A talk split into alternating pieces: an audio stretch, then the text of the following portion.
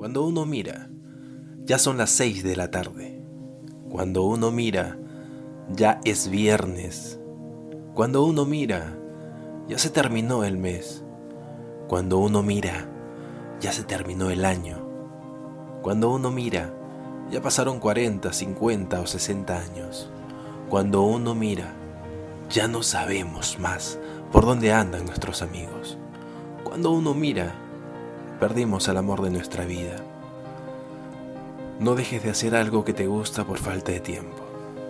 No dejes de tener a alguien a tu lado, porque tus hijos pronto no serán tuyos.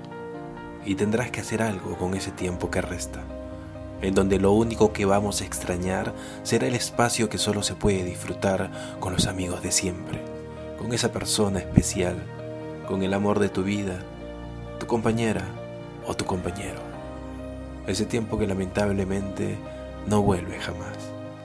Es preciso eliminar el después. Después te llamo, después lo hago, después lo digo, después yo cambio.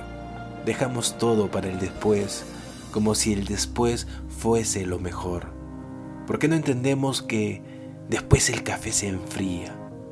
Después la prioridad cambia. Después el encanto se pierde.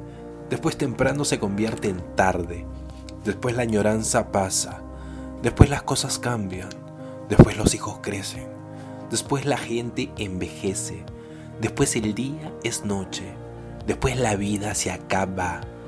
No dejes nada para el después, porque en la espera del después tú puedes perder, puedes perder los mejores momentos, las mejores experiencias, los mejores amigos, los mayores amores.